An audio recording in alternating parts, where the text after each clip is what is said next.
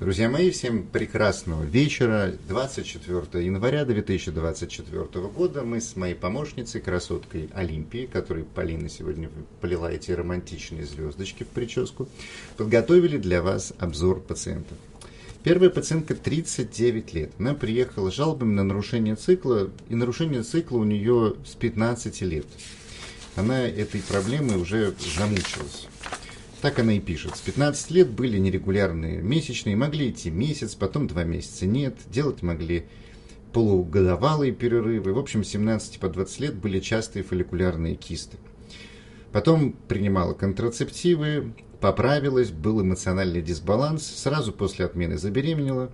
Беременность прошла отлично, кормила, дальше снова качели, то есть месячные, то нет – с 20 до 32 лет, потом с 32 лет были периодические кровотечения, потом хотел второго ребенка, два года не могла забеременеть, в итоге нашли полип, который удалили, через полгода забеременела, 35 родила, беременность отличная, кормила до двух лет, проблем не было. В 37 месячные не сразу вернулись после прекращения кормления, через полгода снова появился полип, удалили и далее назначили контрацептивы. Пила этот препарат 4 месяца, прибавка в весе 20 килограммов, отеки, эмоциональный сбой, высокое давление, высокий инсулин, проблемы с желчно-каменным пузырем, с камнями в желчном пузыре, в итоге желчный удалили. Пришлось резко отменить препарат, месячные ходили 3 месяца, далее опять пропали на 2 месяца. По итогу назначили пить полгода дюфастон, но на нем появился миоматозный усилок. На данном этапе отменила все препараты и жду помощи. Гормональные препараты просто разбивают мой организм в дребезги, соответствующий смайлик. Предлагаю все гинекологи Мирену, и я не потяну очередную порцию гормонов. Вот с такой историей приезжает пациентка на прием. Я пациентку смотрю и по большому счету ничего не нахожу. Есть маленькая, крошечная, просто крошечная, как вот родинка, а, там 9-миллиметровая интермуральная миомка – а маленькая паравариальная кисточка, которая не имеет никакого значения, нормальные фолликулы, все хорошо. В яичниках, ну то есть все прекрасно. А, и с учетом этой истории, я могу честно сказать, что, скорее всего, эти колебания месячных, они были связаны исключительно с психоэмоциональным состоянием а, пациентки, а, с, с учетом этой всей истории. И, и я предложил пациентке йогу вот как я ее описываю, так я ее предложил. И подумал, что это гармонизирующая методика, а для ее тела обретет прекрасный, совершенно гармонизирующий эффект. И месячные станут нормальными, все будет хорошо. Потому что периоды, когда все было хорошо, было. Пациентка прекрасно переносил беременность.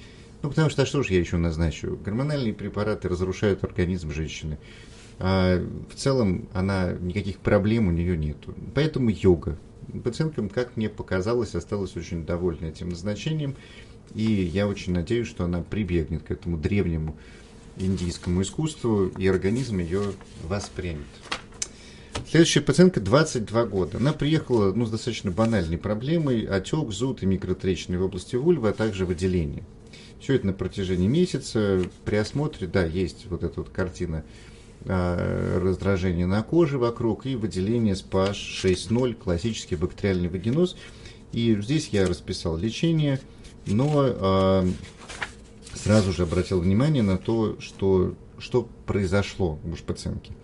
И да, э, у нее есть определенные проблемы, которые совпали одна и другая, и семейного характера, и личного. И она на это так среагировала. И пациентке 22 года. И я в большей степени не расписал эту историю про баквагеноз и просто отпустил. И мы поговорили про такой способ реакции, когда она столкнулась с тяжелой эмоциональной проблемой и провалила все в тело, и это отразилось в виде баквагеноза. И да, и вот сейчас нужно заняться тем, чтобы контролировать и не делать такого в последующем, поскольку если это будет выучена реакция организма, то этот баквагеноз может вот как впервые сейчас сесть, прицепиться и дальше рецидивировать. Вот о чем мы с ней разговаривали. Очень хорошо, когда мне удается в раннем возрасте ловить ситуации, которые потом могут превращаться в те истории, которые я рассказываю вам уже от женщин, которым уже больше лет, которые уже в этом годами как бы находятся. Следующей пациентке 43 года. Она приехала с жалобами на обильные менструации. У пациентки была уже гиперплазия эндометрия в 2013 году, давным-давно. Был полип эндометрия, удаляли. дисплазию удаляли. Ну, в общем и целом, сейчас все более-менее нормально. А, обильные менструации да, с 2013 года, то есть, по большому счету, обильные менструации у пациентки на протяжении 11 лет. А, и были одни роды в 2013 году. И вообще, на самом деле, вся эта история началась после родов. Это имеет большое значение. Пациентке пила визану по 6 месяцев с перерывами на фоне вязания, сильная потливость, по ночам опять, видите, непереносимость гормонов. После отмены улучшения нет, задавал разные гормоны. Сейчас стоит вопрос об выскабливании с постановкой мирин. А у пациентки э, нету никакой анемии, то есть она как бы кровит, но поэтому компенсируем. Делаю ей УЗИ. На УЗИ находим вот такую картину. Есть аденомиоз, как бы цвет, чтобы попадал синим я его обозначил, прорастание и два небольших миоматозных. Ну, аденомиоз второй степени. Вот, вот как-то так надо показать, наверное. Вот. Сегодня свет у меня плохой. То есть прорастание, немножко утолщена задняя стенка по сравнению с передней. Ну, такие два ни, ни о чем узла размером там по 2 сантиметра. И есть обильные и болезненные менструации. В целом все совпадает. И можно, на самом деле, в этой ситуации поставить мирену, ну, пациентка уже плохо переносила визан, но в целом можно поставить. Можно сделать эмболизацию маточных артерий. В этой ситуации это тоже прекрасный вариант решения вопроса. Месячные станут скудные, не. Вот. И эти два варианта я пациентке предложил. Но при этом, при всем, я задумался. Я говорю, вот в принципе, вот эта матка, которую я сейчас вижу, она не должна особенно кровить. И пациентка говорит, что с 2013 года по нынешний момент картина особо не менялась. А в 2013 году этих миом и этого аденомиоза не было. И вот как бы я начинаю об этом думать. Я спрашиваю, я говорю, а вот, ну, как бы, а что как? Она рассказывает интересную историю, что на самом деле а, был период бесплодия, и никак она не могла забеременеть. И решились на внутриматочную инсеминацию, в результате которой беременность наступила. И как она говорит, что как бы в момент, как она даже не ожидала, что получится. И когда она забеременела, поняла, что, возможно, она была к этому даже не готова эмоционально и все это на нее как бы навалилось неожиданно. Как и материнство вначале тоже, она не ожидала, что оно таким будет, и, возможно, она была к этому не готова. И как только у нее пришли месячные после родов, а до родов все было хорошо, никакого аденомиоза, миома, ничего не было, у нее сразу появились кровотечения.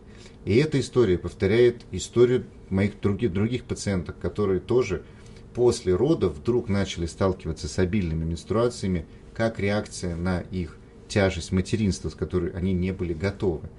Но вот такая история. И поэтому я говорю, что если из того, что за 11 лет у пациентки никак клиническая картина не менялась, а появление миома аденомиоза в этом уравнении, по сути, не имеет никакого значения, я сказал, давайте вы сначала а, пойдете и вот сходите к психотерапевту и попробуйте немножко поработать в этом направлении вместе с, а, возможно, терапией медикаментозной потому что у пациентки есть постоянная потливость, она как бы все время ее бросает в жар.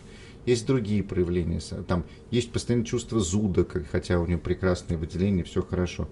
Ну, то есть пациентка соматизирует, у нее прям такие явные невротические реакции. И я думаю, что одной из невротических реакций является вот эта обильная менструация болезненная. Я говорю, давайте попробуем пару месяцев. Если на фоне терапии, лечения и э, препаратов у вас эта картина улучшится, бинго, мы попали. Если нет, начнем с мирены.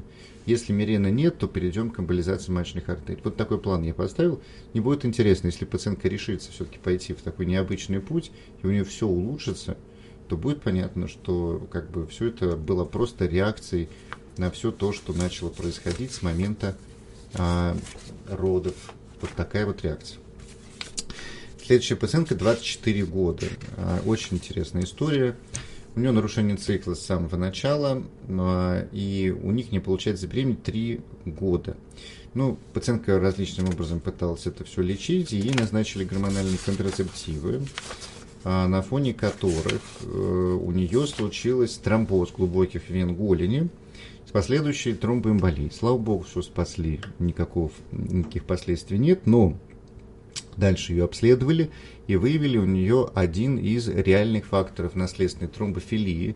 Это гетерозиготную мутацию в факторе F2, GA, которая как раз и спровоцировала эту историю. Что интересно, из анамнеза каких-то ярких историй у родителей не было, хотя мама отмечала, что у нее был тромбофлебит на фоне беременности, но при этом она еще, у меня было три беременности, больше никаких последствий не было, и все было вот так. Ну, в общем и целом, это важный фактор, и поэтому пациентка планирует беременность, и по грамотной консультации гематолога там все расписано, как нужно проводить профилактику этих ситуаций, в частности, назначением кликсана или фраксипарина во время беременности. У пациентки на основании моего осмотра ставится СПКЯ, да, такой легенький СПКЯ. Почему?